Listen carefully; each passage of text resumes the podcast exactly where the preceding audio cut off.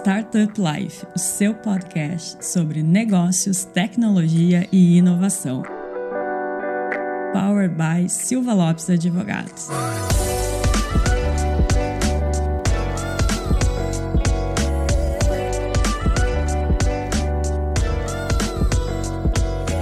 Fala galera, meu nome é Lion Lopes e está começando mais o Startup Life, seu podcast sobre negócios, tecnologia e inovação. E hoje, Cris, a gente vai fazer um episódio que a gente gosta muito, que a audiência gosta pra caramba, que é o Minha Jornada, né, Cris? Exato, o episódio que a gente revisita a trajetória de um empreendedor de destaque do nosso país aqui no, no ecossistema de tecnologia e inovação, é claro. E hoje a gente tem um convidado mais que especial, história para contar o que não falta. Exatamente, é brabo, cara, né? O cara é conhecido aí, gosta de, de podcast, participa, já, já participou de um podcast nosso, nosso. E está aqui em Porto Alegre, então a gente aproveitou para roubar ele um pouquinho da South Summit e conversar aqui conosco. Alfredo Soares, bem-vindo. E aí, galera, tudo bem? Acho que eu sou mais contador de história do que, eu, do que ter história, hein? Eu transformo mais as coisas em história do que é vendedor, né? Vendedor, né? Cara? Vendedor é assim. É um prazer estar aqui. Parabéns pelo, pelo que vocês vêm fazendo é, no ecossistema de tecnologia, né? Acho que talvez muita gente não entenda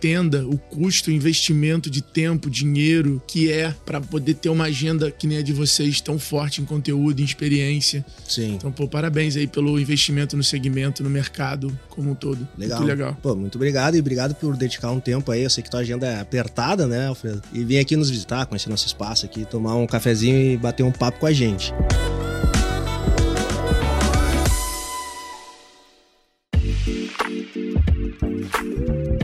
Alfredo, pra gente começar, a Cris sempre tem uma, uma, uma pergunta, né? Que é Acho a que pergunta. A gente tinha que botar uma trilha, assim, é. do, da, do programa da Marília Gabriela. Isso. Momento, ah, ela te realiza, é Cris. algo mais introspectivo. Rápido.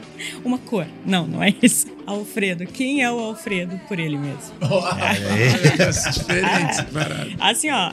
A, a, sabe, a sabe Cris... quando tu recebe a pergunta que tu fala assim, porra, fudeu. É foda, Eu né? não, não é sei por onde começar. É introspectiva essa pergunta. né? É aquele momento que tu fala assim, puta, tô, tá me fazendo sentir é, falta do colégio, que eu falava, não entendi, professora, repete. Não, e esse momento a Cris, de 17 anos, que entrou na faculdade de jornalismo, se realiza, né? É, cara, acho que se eu entendi a pergunta. O Alfredo é um cara que acho que valoriza muito lealdade, apaixonado por criatividade, um cara que vence pela disposição. Então, acho que desde novo eu percebi que eu não ia ser o cara mais inteligente, é, mas que eu precisava ter o diferencial disso em algum lugar e percebi que o meu lugar era na disposição. E talvez uma das maiores vitórias da minha vida foi na educação dos meus pais. Eu não ir pela manada de querer me tornar o melhor do mundo, sabe? De tirar 10, de ser o melhor da sala, tal, o melhor do time, mas ser a minha melhor versão. E quando eu olho para minha vida inteira, os 35 anos que eu tenho vividos, eu sempre toquei a vida na minha melhor versão. Então, isso diminui muito o número de frustrações que eu tenho. Óbvio que isso também pode me limitar em algumas coisas que eu poderia treinar mais e me tornar excepcional. Uhum. Mas no final eu, eu entendi que esse é o meu jogo. Então, eu sempre, quando eu vou fazer alguma coisa, eu quero ser bom, sabe? Mas eu não tenho essa noia que o mundo tem de eu preciso ser o melhor. Uhum. Não. Eu faço as coisas buscando em ser bom, em fazer diferente, em principalmente colocar o que eu gosto de fazer, o que eu tenho de dom, né, o que eu já sou bom, para fazer mais vezes aquilo ali. Então, eu fui um cara que administrei meus erros e potencializei as minhas qualidades a vida inteira. E por isso, não é que eu não seja exigente comigo, mas eu acabo sendo muito leve em relação à a, a qualidade. pressão de é. tentar ser perfeita. Mas a, a, onde aí há o, o ônus e o bônus, né? Mas por outro lado, o meu comprometimento e a necessidade, e eu sei disso, de estar sempre em movimento para gerar novas oportunidades, me faz ser um cara obcecado pela minha agenda. Sim. Então, cara, eu, eu tenho uma agenda muito intensa. Eu preciso ter várias coisas, sabe? Eu, eu tenho essa necessidade do movimento Sim. Para poder me sentir produtivo, para poder ativar minha criatividade e tal. Então, se eu não dou mentoria, se eu não tô em conselho, se eu não faço as coisas, eu me sinto atrofiando assim. Então, o Alfredo é um cara que é Você igual uma energia é, é renovável, né? Sim. Eu, cara, quanto mais eu rodo, mais eu tenho energia pra fazer as coisas. Acho que esse é o Alfredo. Como é que é a pergunta? É, Alfredo por ele ele mesmo. Alfredo por ele mesmo. Acho que essa é um pouco da minha, da minha leitura. Acho que, resumidamente, pra galera que me conhece depois até falar se é verdade ou não, mas acho que eu sou o cara de pessoas, empático, criativo, com raciocínio lógico muito rápido e com uma disposição acima do normal. E se eu fosse falar a quinta e última, mais assim, provavelmente o melhor em tudo acima dos 100 quilos. Você pode botar surf, pode botar wake, pode botar snowboard. Se botar qualquer um acima de 100 quilos e eu, eu provavelmente serei o melhor naquilo. Olha aí, olha aí. Ou seja, eu criei a categoria no qual eu sou o melhor. Claro, Essa é adaptou. Isso aí. Tem que, tem que. É aquela velha máxima, você tem que achar o nicho que tu consegue se É. destacar, né? Exatamente. Eu achei eu acima dos 100 quilos aí. Pô, eu até faço um esforço grande pra não baixar dos 100 pra poder manter o título. Pra quem não sabia responder, né? Respondeu É, muito bem, né? Muito bem. E, Alfredo, pô, ah, um negócio que eu achei legal na tua fala é justamente isso, né, cara? De, pô, eu, eu conheço as minhas limitações, né? Identifico elas e trabalho pra melhorar dentro daquilo que é o máximo é, e possível, assim, pra, pra gente conseguir evoluir e ser bom dentro do que eu tô me propondo, assim, né? E isso é um puta característica de empreendedor que é reconhecer as suas limitações, saber aonde ele pode alcançar, até onde ele consegue fazer sozinho, o que, que ele consegue fazer e precisa de auxílio de outras pessoas, né? O Alfredo, cara, a gente conhece muito como mercado, assim, né? O Alfredo que, cara, é o, um dos gurus de vendas aí do mercado de, de tecnologia e inovação, tá espraiando isso pro mercado tradicional, junto com o G4 e tudo mais. Qual foi o momento, Alfredo, que tu falou assim, cara, eu acho que eu levo jeito disso daqui. Como que começou essa vida, essa, essa veia de, de vendedor do Alfredo? Cara, eu era um cara que tinha até muita vergonha, mas eu era um cara que me enturmava muito fácil. Eu lembro da minha adolescência, a galera falando assim, pô, ele é marrentão tal. Tipo, Uhum. sabe, de ter um pouco dessa fama. Sim. Mas pelo contrário, eu sempre fui um cara muito easy, assim. Uhum. Quando eu comecei a vender cartão de visita, que eu comecei a ir em porta de comércio pra entregar cartão e falar, pô, se precisar de um trabalho gráfico, tô aqui e tal, papapá.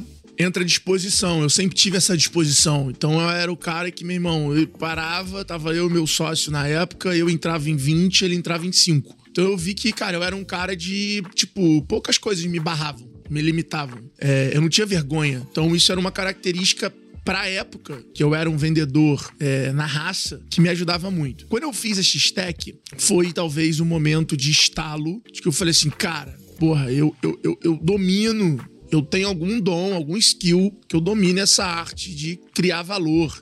De conectar, de criar interesse, etc. E eu acho que foi muito do meu pai que eu herdei isso. Meu pai é um cara muito assim. Meu pai sempre foi um cara muito É vendedor, vendedor. é vendedor também? Ele sempre foi diretor operacional. Aham. Mas ele sempre foi um cara agradável, sempre foi o cara que entregou ideia pra vender. Então, Aham. meu pai era um diretor operacional que sentava nas reuniões e sempre, através das ideias que ele dava de operação, ele vendia os projetos. Perfeito. Então, ele sempre foi um vendedor. É. A- a po- Sim. essa posição não deixa O de ser um vendedor vendedor. que né? ele, ele não entende de produto, ele é um interesseiro. Porque ele tá interessado no teu contrato, no teu cheque, no teu dinheiro, no teu pedido. Sim. O vendedor que entende de produto é um vendedor interessante, porque ele vai te agregar uma ideia, então ele vai te mostrar o como aquele produto vai impactar, o que que vai poder ajudar. E meu pai sempre foi esse cara, e eu vi a vida inteira meu pai sendo esse cara. Legal. Eu vi o meu pai comprar a capota do barco Uhum. e mudar a capota completamente durante três meses pra poder ela ficar mais funcional. Uhum. E aí acabava se tornando a nova capota. E aí ele, o cara dava desconto pra ele quando ele fosse comprar porque ele ajudou. Então eu sempre vi isso, esse lado do meu pai. E aí e ele me treinava assim. Ele sempre que eu ia trazer um negócio pra ele, eu lembro até hoje, quando eu chegava e falava: "Pai, esse aqui é o melhor restaurante do mundo". Ele falava: "Por quê?" Sim. Falava: "Não, porque a comida é muito boa". Ele falava: "Mas você já foi em todos?" Sim. Então meu pai sempre foi Qual, um cara que qual que é o trouxe diferencial desse lugar? aí? trouxe pra racionalidade, sempre me ensinou a desconstruir. Uhum. Né? Então eu chegava na, na época de 17 anos, assim, 16, que tu já tá entendendo de dinheiro. Uhum. Aí você chegava no restaurante e falava assim: cara, esse cara deve ganhar muito dinheiro, acho que ele ganha uns 100 mil por mês. Aí meu pai falava assim: ó. Quantas mesas tem? Quantas cadeiras tem em cada mesa? Sim. Quanto tempo cada um dela? Então, meu pai me ensinou, ele, for, ele me formou pra ter esse raciocínio de construir as coisas para poder entender. E isso, obviamente, ao longo do tempo fez muita diferença para mim. Então, eu lembro que quando eu comecei a vender o cartão, e aí eu vou te dar uma história Uhum. real que aconteceu e que olhando para minha trajetória hoje eu vejo o lance da disposição fazendo a diferença e foi em todos os saltos da minha carreira a disposição que me fez a, a disponibilidade a, a- o comprometimento que me fez alcançar e talvez eu não fosse o melhor naquilo mas cara eu ia ser o último a sair. Foi uma vez, eu fui vender imã de geladeira para um ponto de táxi, pra uma cooperativa, que era a cooperativa da minha rua. E eu cheguei, o escritório era perto da minha casa, eu fui com o meu carro, na época tinha acabado de tirar a carteira, parei o meu carro em frente à cooperativa, com 18 anos. Cheguei, a cooperativa era aquele, aquelas coisas. Cooperativa é assim, né? Bem basicona, bem velha, bem só pra guardar, só pra ter e tal. Era a época que a gente pedia táxi pelo telefone. Antes do Thales. Antes do TG. Antes do Pelo, TG. pelo telefone, Acho que ligando, o TG né? me ajudou, ele ficou puto, porque me fuderam. Antes- Pelo telefone ligando. Ligando. Ligando, ligando. E aí, cara, eu sentei ali fora, a menina falou: Você quer falar com quem? Eu falei: Não, eu vim pra poder fazer a cotação da, dos 40 mil imãs de geladeira. Eu lembro até hoje. Era 40 mil imãs de geladeira. E aí a menina falou: Qual é o seu nome? Eu falei: Alfredo. Ela falou: Tá bom. E como eram esses lugares velhos, né? As paredes eram muito. Não tinha é, ruído, som. Você Sim. escutava tudo que a galera tava falando. Sim. E aí a, a secretária entrou na sala pra falar e falou assim: olha, chegou o playboy aí de carro Puta que merda. tá, que tá querendo vender imã de geladeira. É indicação de alguém? Sim. Foda. E aí o cara falou assim: não, é indicação do nosso motorista. Por que que aconteceu? A minha mãe pegava muito esse táxi, e eu também de vez em quando pegava, porque Sim. eu era classe média. Aham. É, então, quando, porra, eu não ia com meu. Tinha lugares que na época, quando 18 anos, você não sai pegando o carro e indo pra tudo que é lugar. Então tinha Sim. lugar que eu não podia ir de carro ainda. Sim. Tal. Então eu tava naquele, naquele momento ali tirando carteira. E aí eu pegava o táxi também. E minha mãe falou que eu tava trabalhando com isso pro motorista, que o motorista me mandou mensagem, marcou de eu ir lá. E aí eu cheguei lá e os caras falaram isso. E aí eu ouvi o cara falando assim: Nah, então a gente tá acabando o negócio aqui, deixa ele esperando aí. Tô escutando tudo ali. E aí, cara, eu falei, ah, tá bom.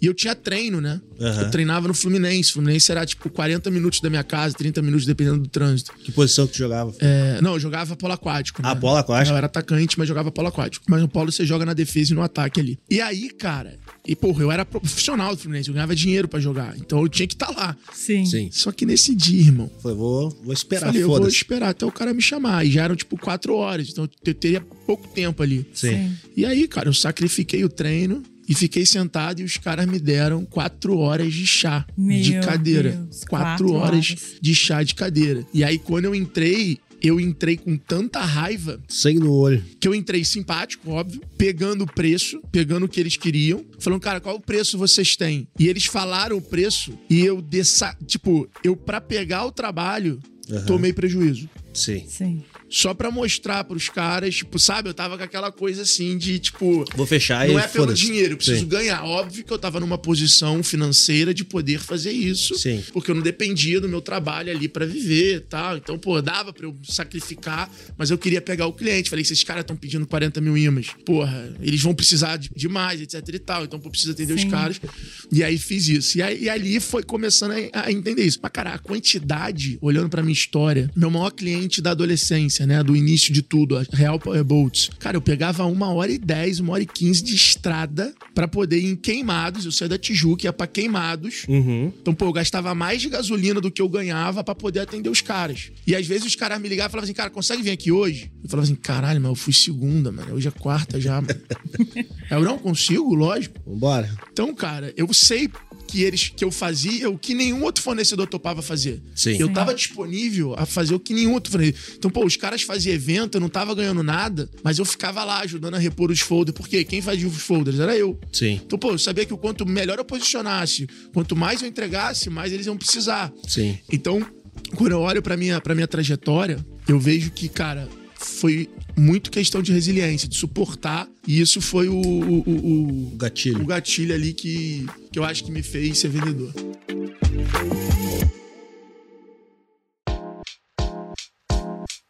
Nessa gráfica, tu era só vendedor da gráfica ou tu era sócio da gráfica também? A gráfica era tua? Como Não, tu... não. A história é a seguinte: eu fui imprimir um trabalho de faculdade. Aham. Eu era da turma do fundão, né? E a turma do fundão, a missão dela no trabalho é imprimir, é pagar a impressão.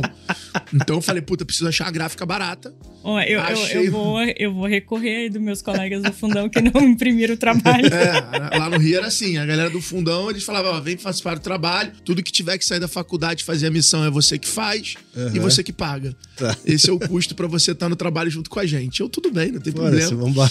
É, e aí eu procurei uma gráfica, achei uma gráfica, eu já tinha feito um curso de design, Aham. achei uma gráfica lá no centro, fui lá e quando eu cheguei lá tinha um cartaz que falava, ganhei 4 mil reais sendo representante gráfico. Porra, 4 mil reais naquela época era Porra. tipo 20 conto hoje. Sim, É, tô falando de 15 anos atrás. sim. É, 17 anos atrás. E aí eu peguei e falei, cara, pô, nasci pra ser representante É gráfico. isso aí. Tinha tentado seis estágios, sendo reprovado em todos. É, no último, tinham roubado o vidro do meu carro e, toma- e roubado o DVD que eu tinha acabado de colocar. Aí, eu isso falei- que é prejuízo, E, e eu, né? eu Além- tava sentido de ter sido rejeitado. Eu queria Sim. ser diretor de criação, né? Então tava fazendo Aham. estágio pra criação. E eu falei, cara, é isso aqui então, vou, vou partir pra dentro, vou começar. E aí comecei, paguei pra comprar o kit, né? O mostruário, Aham. 500 e poucos reais. Aham. Falei, é isso, vambora, vamos pra cima. E aí, cara, comecei a, a entrar nos lugares na cor de Bonfim. Pô, precisa de cartão, precisa de imã, precisa de panfleto. Basicamente, esses eram os três primeiros produtos. Sim. Cartão de visita, imã de geladeira ou panfleto. Aham. Eu era muito bom de vender cartão de visita. Esse foi o produto que eu me destaquei ali no, no começo da minha carreira. Sim. Aí, storytelling rápido, pra acho que a galera que tá ouvindo que não me conhece, é conhecida a minha história. Eu comecei com cartão de visita, eu vendia os três, mas cartão foi o meu início. Aí depois eu tive um convite do meu primo que tinha um site, melhorespraias.com.br, Aham. Pra eu poder atualizar o site. Então, o que, que eu fazia? Eu ficava ligando pros hotéis pra cadastrar eles de graça e oferecer pra eles o plano pago pra ter destaque no site. Na época era um dos sites mais acessados de praia do Brasil. Era muito, muito forte no Nordeste. Tinha Busdoor, tinha Outdoor tal, era, era bem forte. Aham. Depois disso, eu comecei a fazer identidade visual, então eu fazia logomarcas, artes. Então eu não vendia só a gráfica. Aham. Eu vendi o designer. Na sequência disso aqui, eu vendi a mídia. Aham. Comecei a vender muito Buzzdoor. E aí depois começa a parte do digital, de eu começar a vender site, depois fanpage. Pô, tu vê, né? É uma ligação direta, né, cara? É interessante, né? Tu, tu vai identificando mais necessidades do teu cliente e vai agregando portfólio, agregando portfólio. É. Até que chega na X-Tech. E daí na X-Tech. X-Tech. X-Tech. X-Tech. Ah, Depende do estado, né? é, exato. Passei por isso todos os anos. Cara, como que foi isso daí? Tu já deu uma, um briefing aí de como que foi essa evolução, mas em que momento teve esse estado de falar, cara, isso daqui acho que tem um negócio legal, né? O digital é, um- é algo bacana. Da onde que surgiu essa, esse insight, cara? Eu lia muito pequenas empresas e grandes negócios. Legal. Eu tinha caído naquele golpe do aeroporto que se assina e ganha uma mala. Isso- Então, eu caí nesse Que golpe. só- que- que a assinatura é e- e grátis. que na época, você depois nem sabe pra quem você liga pra cancelar, como é que você faz, você fica com aquilo carregando pro resto da vida. Acho que eu assi- assino até hoje. É é a assinatura que tu só cancela com cartão. Sim. Só cancela quando tu per- quebra Pera- o cartão, é cartão. roubado e tal. Então, eu caí nesse golpe, comecei a receber muito essa revista, eu fazia prestação de serviço, era, era um freela, né, vamos dizer assim. E aí eu comecei a ver várias histórias, pô, de pessoas investindo em empresa, pessoas, é, empresas investindo em software. Toda essa parte de software, sistema, tava começando, assim, era, porra, muito empírico. Abrir um Sim. negócio ainda era abrir uma loja da Boticário, era abrir uma, porra, é, era ainda muito sobre isso, assim, ab- ab- abrir negócio. Mas eu comecei a ver as histórias, comecei a ver os números, falei, cara, que maneiro, porra, isso é muito legal. E aquilo ali, cara, começava a me inspirar, começou a renovar a minha ambição. E, e, na verdade, a X-Tech não foi um negócio que eu encontrei assim, não. Na verdade, a gente vendia muito site, Uhum. e eu comecei a ter muita gente me ligando, ligando pra empresa, na época era marketing shop, falando assim: pô, tudo bem? Cara, então, eu queria fazer o meu site, um site catálogo. Eu falei, pô, como é que é um site catálogo? Não, eu queria aquele sistema que eu posso colocar os meus produtos e as pessoas veem o que eu tenho e eu posso ficar editando pra ficar trocando meus produtos. Eu falei, pô, legal. Aí comecei a fazer isso em WordPress. Aí a galera começou a falar, cara, então, agora sabe o que que eu queria?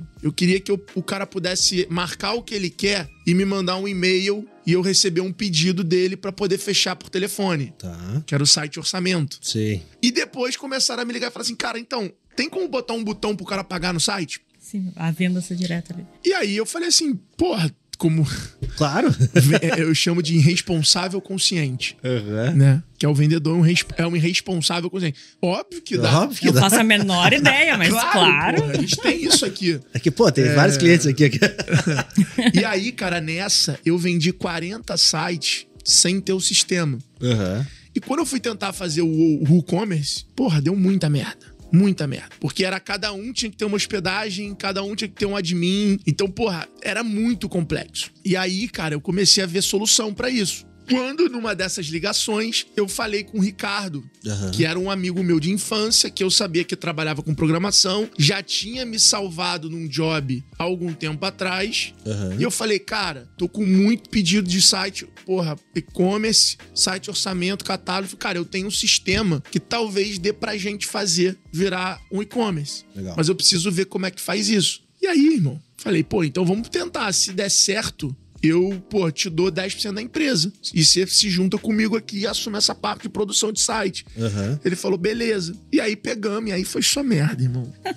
É, esse é o momento que você que é ateu acredita em tudo que tu imaginar. Pede ajuda pra eu não Deus. sou ateu, não, mas eu tenho fé pra caramba, acredito, tá? Mas esse é o momento que, porra, o ateu vira, vira crente, irmão. Sei. Porque assim, a gente tava sendo ameaçado já, porque as, as integras estavam atrasadas em 45 dias. Eu lembro até hoje, Maria Bela Infantil, Número Store, iCase Shop BR, eu lembro até hoje. A gente ia começar a dar uma merda. Eu anotava no meu caderninho assim o nome deles e todo dia tentava arriscar de resolver, não resolvia, não resolvia, não resolvia. E aí o Ricardo tentando, tentando. Eu fui pra casa, tipo, já 11 horas da noite. Quando foi 2 da manhã, o Ricardo me ligou. Na época passava o programa do Jô. Eu tava assistindo o programa do Jô. E aí o Ricardo me ligou e falou assim: falou, irmão, é, pode falar? Falei, posso. Ele falou, não vai dar. Travei. Não, não sei o que pode estar sendo, não sei pra quem ligar. Fudeu, mano. Fudeu. Falei, cara, calma, eu tô indo pra aí, vamos achar uma solução. Fui pro escritório, falei, mano, vamos lá. Tem como a gente fazer em WooCommerce? Tudo bem, depois a gente resolve, foda-se o teu sistema, vamos fazer em WooCommerce. Tem como a gente fazer em outra plataforma, na Wix, na loja integrada? Tem como a gente fazer em algum lugar, tal, não sei o que. Na loja integrada começava nessa época. Aham. Ele falou, cara, podemos tentar, tal. Puta, que merda. Tá? Ele, ele, ele sentiu. Sim, ele ficou sentindo. E aí, cara, a gente ficou no escritório de três da manhã, que foi a hora que eu cheguei, até as cinco e meia. Cinco e meia começou a clarear. Ele falou assim, cara, vamos tomar um café e tal. Pô, eu tô morrendo de fome e tal. Eu falei, cara, vamos lá na padaria. Descemos na padaria, estamos tomando um café. Ele falou assim, cara, tive uma ideia. Deixa eu subir. Falei, pô, viado, né? Tá fazendo eu pagar a conta. Me deu um golpe. Aí ele subiu, quando eu cheguei lá em cima, ele tava assim, deitado na cadeira, né? Tipo, consegui, mano. Tá aliviado. O cara, fez, o cara veio uma ideia pra ele, tomando café, e ele testou e deu certo. É aquele E respiro eu falei, a mano, então fala. agora eu vou conseguir o final de semana com os caras, a gente trampa no final de semana, era tipo, sei lá, uma quinta-feira. Aham. Falei, cara, na já vou falar pros caras, ó, na segunda, Tá tal, vou dar uma boa notícia. E aí, porra, deu certo, a gente entregou, os caras venderam pra caramba, assim, foi, foi um sucesso. Só que aí dali pra X-Tech, que a galera conheceu, que foi top 1 do Brasil, aí top 3 do Brasil, irmão, foi muito Deus, irmão. Sim. Esquece. Foi muita astrologia, foi muito ascendente Mercúrio com, porra, Sol em Ares. Você tá maluco, foi uma loucura. Foi a gente contratar um cara que já tinha trabalhado na Shopify, que a gente, porra, botou na Cátio. Viu lá um currículo de um austríaco. O cara veio, mudou completamente a nossa história. Ah, ele veio pro, pro- Ele foi pro Rio. Não, ele morava em Macaé, tinha vindo Ah. pro Brasil, se apaixonou por uma mulher. Ah, cara, mas história é assim que, pô, aí esse cara do nada sumiu. Aí depois ele aparece um ano depois, com um Aham. sistema evoluído. Fala assim, cara, esse sistema é direito de vocês. Eu só Que fiz porque doideira, cara. Mano, aí a história é maravilhosa. Compra o meu livro aí também pra, porra, mexer no bolso de vocês. Bora vender, vai lá, melhor estratégia de atitude, vai na Amazon. Tá lá eles pra vocês. Eu conto mais em detalhes, mas, cara, aí dali em diante, cara, foi, foi história, assim. Contratamos um moleque de 16 anos que era desenvolvedor, bom pra cacete. O apelido dele era novinho. Eu tinha que ligar pros pais dele pra falar, não, pode deixar. E aí, pô, o moleque, ele, ele queria mais trabalhar do que ganhar dinheiro. Então, na verdade, Sim. a parte que- do que a gente teria que pagar pra ele, a gente pagava o táxi pra levar ele pra casa e voltar. Porra, mano, aí foi muita história mesmo, muita história. Peguei muito cliente Caxias pra cacete, um moleque de óculos do Rio de Janeiro lá. Ficou, aí pagava pouco e queria tudo. Tudo. E aí eu fui aprendendo, né? Isso foi me moldando Sim. Sim. pra quando virou X-Tech, que quando era tudo isso que eu contei era Marketing Shop. Aham. O nome da ferramenta era M-Shop. Quando a gente vira pra marca X-Tech, que a gente entende esse envelopamento, essa empresa de tecnologia, startup, e a gente faz isso depois de um case, né, do Aham. evento da BS, e aí a gente muda a marca, muda a estratégia, aí, cara, já, a gente já tava bem cascudo, a gente já tinha Legal. passado um ano e meio ali tomando porrada. Então, assim, foi mais ou menos um ano, um ano e meio conhecendo o mercado e, e começando, Aham. e foram três anos de X-Tech na veia. Hardcore. E aí foi tipo, cara, conteúdo, influência, experiência, evento, palestra, comunidade no Face. Porra, tô falando há 10 anos atrás. Sim. Não, não Sim. era que nem é hoje. Claro. É, pô, no Instagram eu comecei ele em 2012. Sim. E isso é um ponto interessante, né, Alfredo? A gente começou aqui, eu montei o escritório há- há 12 anos atrás também, fiz agora em fevereiro. E é um ecossistema totalmente diferente, né? A gente não- tinha tanto acesso à informação, não é tão. Tu não tem tantas pessoas para se conectar como vocês fazem hoje com, com o G4, né? Eu falo que hoje empreender, pro cara empreender com conteúdo, empreender de forma correta, é só ele querer, né? Ele querer ter disponibilidade que ele consegue aprender sobre isso. Mas naquela época a gente não tinha tanto isso, né? O Alfredo ele começou ali como, como um vendedor. Eu concordo contigo que não, só existe uma profissão no mundo é de vendedor, concordo totalmente contigo. Mas, né, tu teve que fazer uma transição ali de ser um cara que era só vendedor para ser um empresário, para ser um empreendedor, ser um empresário e gerir um negócio de sucesso. Como que foi essa, esse momento, assim, de entender, cara, eu tenho que ter mais habilidades do que saber somente vender. Tem que saber entregar, tem que saber as dificuldades que eu tenho, tem que gerir orçamento, Isso aconteceu. Gerir pessoas gerir também. pessoas. Então, vamos lá e eu vou ser brutalmente honesto com quem tá assistindo a gente. O Alfredo é um vendedor. Eu não sou o melhor cara pra processo, pra pessoas, pra orçamento. Uhum. Eu não sou esse cara, mas eu sou um cara que consigo ter uma combinação de ideias pra criar visões e estratégias muito bom e rápido. Então, praticamente todo trabalho, todo exercício de curso, de reunir galera em uma hora, ter que criar, né, eu ganho.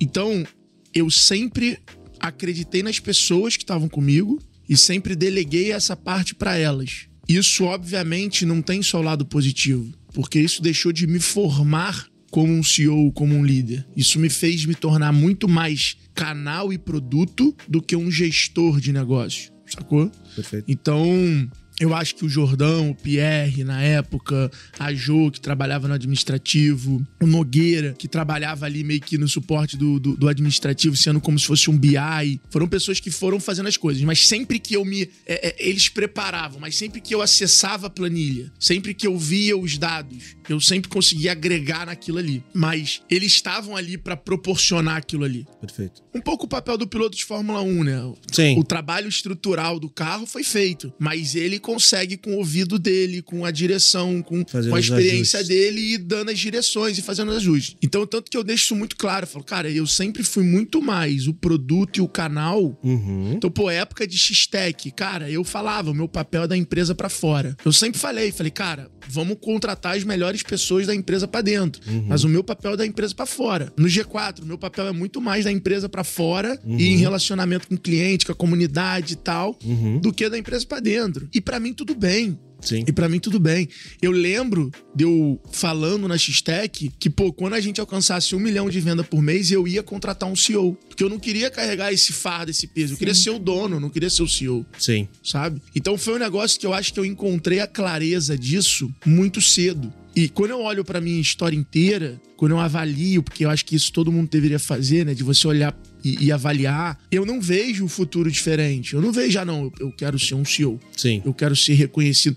Então eu acho que eu nunca é, inspirei as pessoas por ser o CEO, por ser o fodão. Eu sempre inspirei as pessoas por ser um cara de energia, leve, criativo, que porra, que tá sempre. Óbvio que isso não é só lado positivo. Sim. Óbvio que tem pessoa que acha que eu sou, que eu sou muito brincalhão. Óbvio que tem a pessoa que às vezes você, porra, é muito assim, e aí na hora de falar sério a pessoa não te, não te dá ouvido do jeito que ela te dá. É óbvio que tu sofre preconceito de outras pessoas que pode achar que você é buchiteiro até você ir lá e provar pra ela que você, porra, não é o.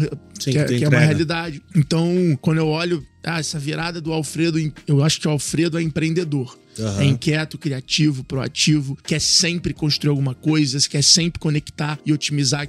Isso, eu empreender isso. Vim pra cá pra um evento. Sim. Porra, tem um podcast, cara, vamos otimizar a agenda, vamos embora. Claro. Tal. É, não vamos criar escassez, se botar num pedestal, não. Vamos lá, vamos aquecer a cabeça, vamos falar, vamos gerar conteúdo. Ah, pô, mas eu tô empolgado para aparecer no podcast de vocês. Não, tô empolgado em poder fazer um corte maneiro para poder postar no meu Instagram, porque eu já produzi conteúdo e, e, pô, já conheci vocês de novo, já falamos de gramado, já e a Sim. coisa vai, entendeu? Sim. É, então acho que o Alfredo sempre foi muito empreendedor. E eu acho que nem todo empresário é empreendedor e nem todo empreendedor é empresário. Acho que isso é uma, é uma palavra que acabou sendo colocada no mesmo pote, mas na verdade são potes diferentes, Diferente, aí, são estilos diferentes. Meu pai sempre falou isso para mim, falou assim, cara, empresário tem que saber acordar devendo. Sim. Ele tá sempre devendo. Ah, mas eu tenho 100 milhões em caixa. Cara, para você ter 100 milhões em caixa, você tá devendo o salário do teu funcionário. Sim. Tá devendo não significa não ter dinheiro para pagar. Sim, mas tu tem um compromisso. Pô, se eu tenho um apartamento financiado, eu tô devendo. Não importa que eu tenha dinheiro no banco para pagar, eu tô devendo. Sim. Então o empresário ele tem que saber usar o dinheiro, a relação do ser humano empresário com o dinheiro, ela é muito diferente. Perfeito.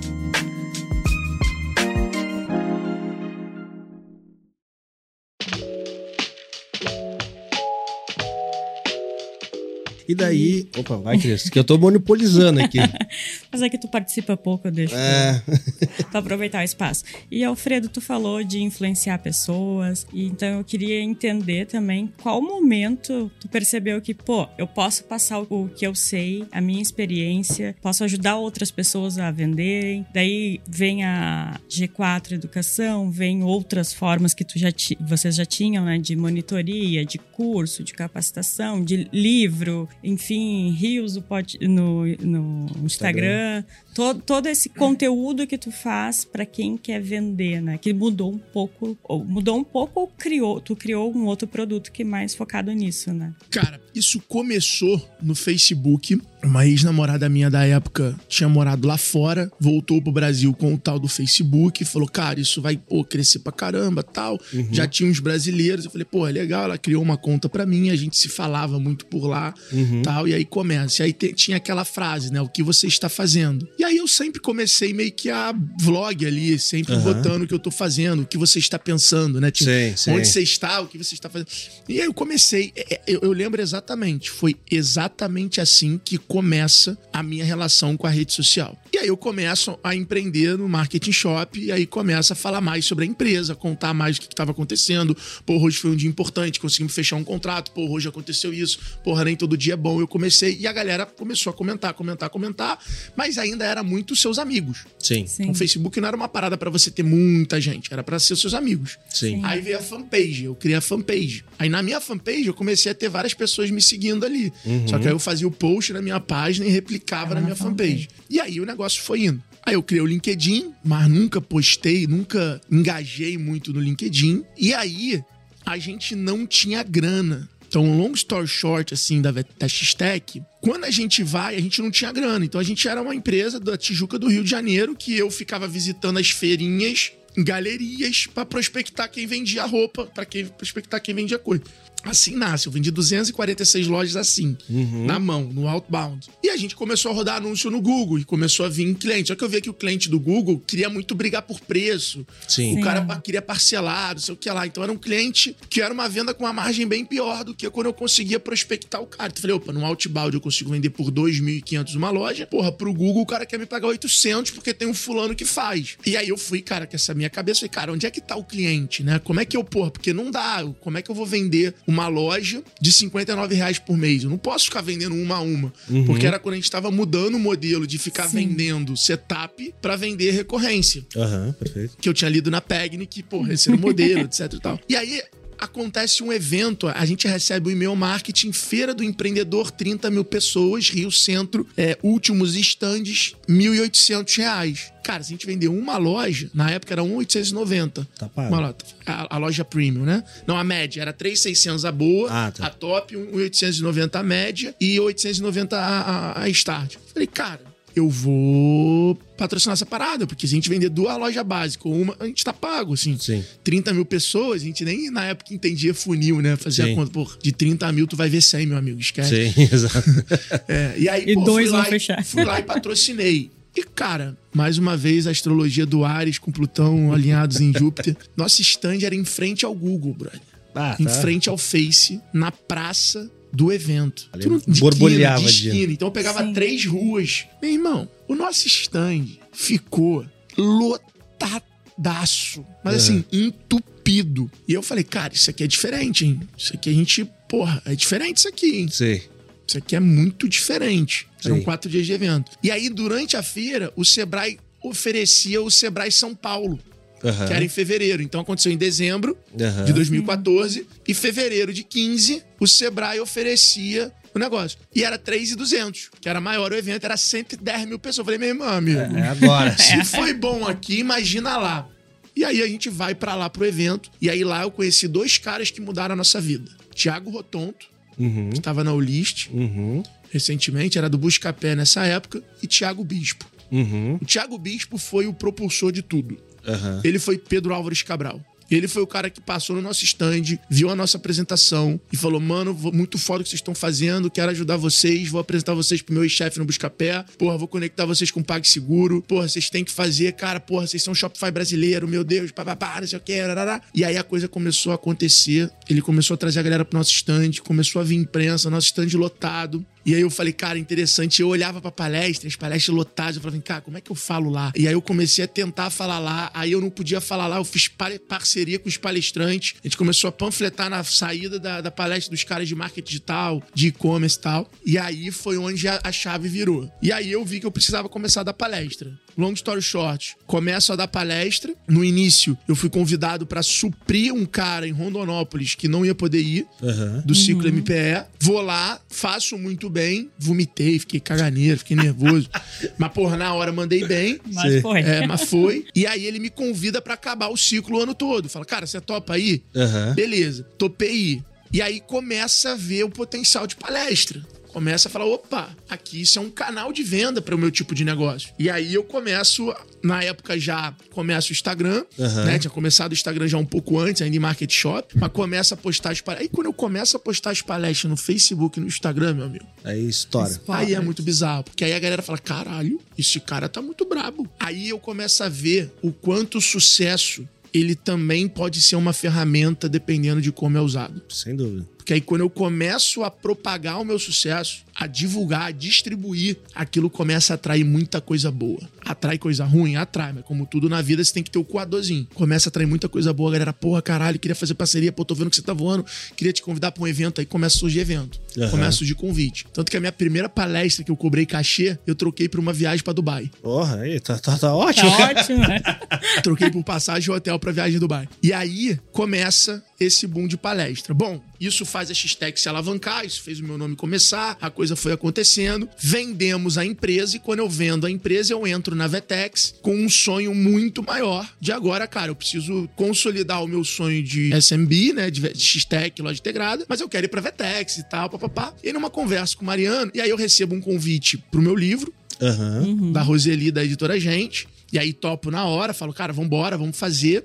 Nessa época eu já tinha coluna numa porrada de lugar, já tinha post e tal. E aí o Mariano, numa conversa comigo em Londres, ele fala assim: Cara, você não consegue ajudar muito a Vetex porque o cara de tier 1 e 2, ele não te respeita. Ele não sabe quem você é. Você não vai conseguir discutir com esse cara. Então você vai ter que começar a fazer mais LinkedIn, você vai ter que, porra, ter mais profundidade no teu conteúdo, etc. E nessa época, até esse ano, eu só falava, era 2018, eu só falava de e-commerce. Então eu era Minha palestra era como ter um e-commerce de sucesso. Então eu só falava disso. Nesse momento, me vira um gatilho de falar: bom, eu tenho que falar de outros assuntos que eu domino mais para atrair e construir mais audiência e mais autoridade. Então, pô, co- como é que eu saio? Então, eu tava em e-commerce, eu começo a falar de digital, De digital eu começo a falar de é, vendas. Aham. De vendas eu começo a falar de empreendedorismo. E aí eu falei, cara, quem são os caras de referência que eu consigo me aproximar pra ter essa troca de autoridade pra mudar o meu posicionamento do o empreendedor que tem uma startup e fala pro público do Sebrae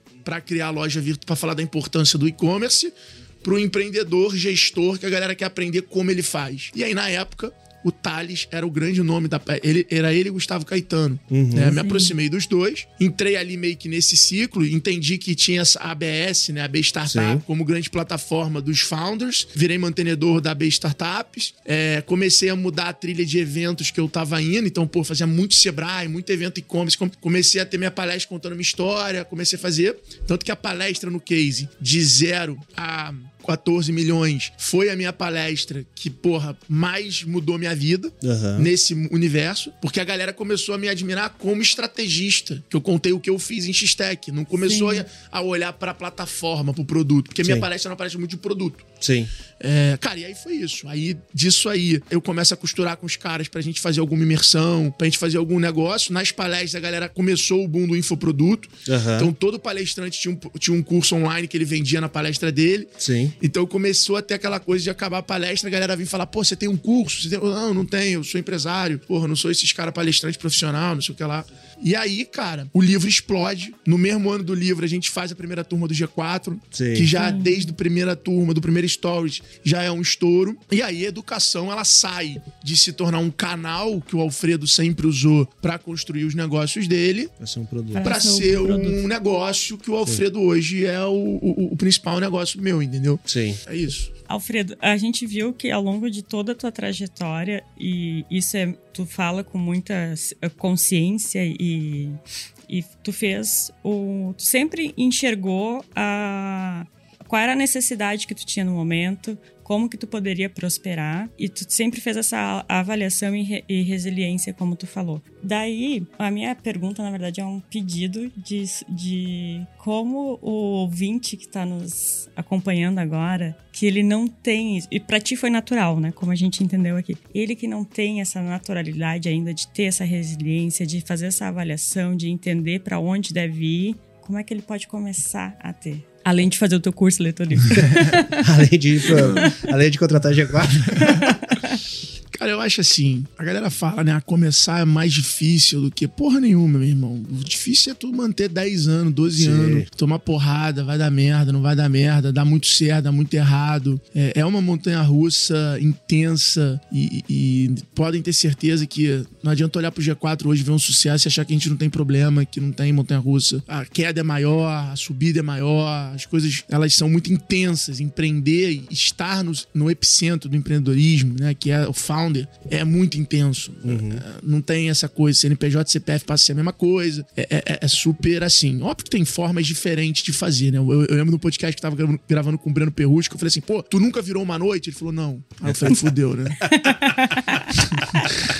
Tô eu aqui querendo falar, Sim. tipo, vai ter que virar a noite e Tem- tal. O cara, pô, o cara é bom, competente pra caramba. Eu falei assim, ah, Sim. tu nunca virou uma Não, não. É. Sou organizado, cara. Eu durmo certinho, acordo cedo e tal. Eu falei, ah, então a gente é diferentão, mano. Vambora, vamos pra cima. Então acho que assim, é blindagem emocional, cara. Você tem que estar com as tuas emoções muito importantes e, e muito alinhadas. E o que, que é esse alinhamento, tá? Esse alinhamento é você conseguir fazer uma conexão entre o seu comprometimento com as suas expectativas. A maioria das pessoas tem umas expectativas muito maiores do que o comprometimento delas. Sim. Cara, eu não posso ser frustrado porque eu não tenho quadradinho na barriga, Uhum. porque eu não tenho uma diária, eu não tenho uma rotina, eu não como, eu não malho pra ter quadradinho na barriga. Então Sim. isso não pode ser uma parada que eu tenho que levar em consideração. O meu cérebro não pode olhar pro cara e falar, porra, porque o, o meu comprometimento, ele não tá apontando pra aquilo ali. Então acho que eu vejo muita gente no empreendedorismo assim, entendeu? E, e aí, tangibilizando pra gente fechar, é, eu tinha o sonho de ter um milhão de reais. Esse sonho ficou impossível. E eu mudei essa meta pra ter 10 mil lojas. E eu não sabia que se eu tivesse 10 mil lojas, eu estaria construindo uma empresa que valeria, na época, 14 milhões de reais. E que em nenhum momento dessa história de sucesso eu saberia que eu ia fazer parte de uma empresa que quando eu entrei valia 100 milhões de dólares, que ela chegaria a valer 4 bilhões de dólares no IPO, ou seja, é 40 vezes. Sim. Sim. Então, eu, o que eu posso falar pra galera é, cara, prepara seu emocional, esteja no ambiente certo, com as pessoas certas, demita algumas pessoas da tua vida. Isso é, é importante, né, cara? E às vezes vai ser mulher, marido, família, namorado, namorada, é, mãe, pai.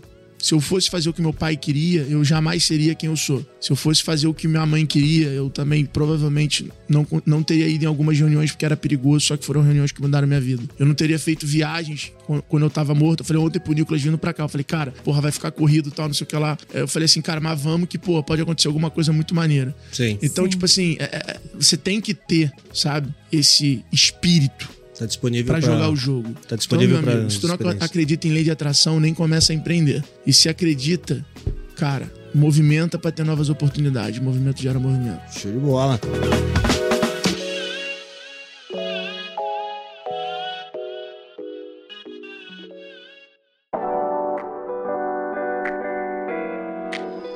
Com essa dica final aí, encerramos o nosso episódio aqui do Minha Jornada com Alfredo Soares. Cara, se tu quiser deixar recadinho final aí pra nossa audiência de quem quer saber mais sobre a G4, o que, que a G4 tá disponibilizando aí pra galera, tá por ti aí. Muito obrigado, Alfredo. Seja com, continuando esse cara muito gente fina, né, aberto, muito simpático, assim. Acho que essa visão que tu falou, assim, quem te conhece só pelas mídias sociais acha que tu é meio, meio turrão, né? Mas não, cara, pessoalmente tu é um cara incrível aí, parabéns mesmo. Pô, tamo junto, irmão. E sucesso na palestra aí, cara. Deixa os teus recadinhos finais aí pra galera. Cara, primeiro prazer, obrigado. Nos vemos no Gramado Summit. É, bom, galera, vamos fazer esse podcast aqui, ter mais comentários e mais visualizações. Conto com vocês. Quem quiser saber mais, me segue lá, arroba Alfredo Soares. Quem quiser também saber mais do G4, arroba G4 Educação. Tenho certeza que pode ser um ecossistema e uma plataforma de lifelong learning importante para você que quer empreender, tá preparado para todos os cenários. E vou fazer o seguinte, vou deixar um presente pra galera. Olha aí. Me manda um direct lá no arroba Alfredo Soares, que você ouviu ou assistiu esse nosso episódio. que Eu vou dar um livro pra vocês de presente aí na versão digital do Bora Vender. Olha então, aí. espero o direct de vocês, tamo junto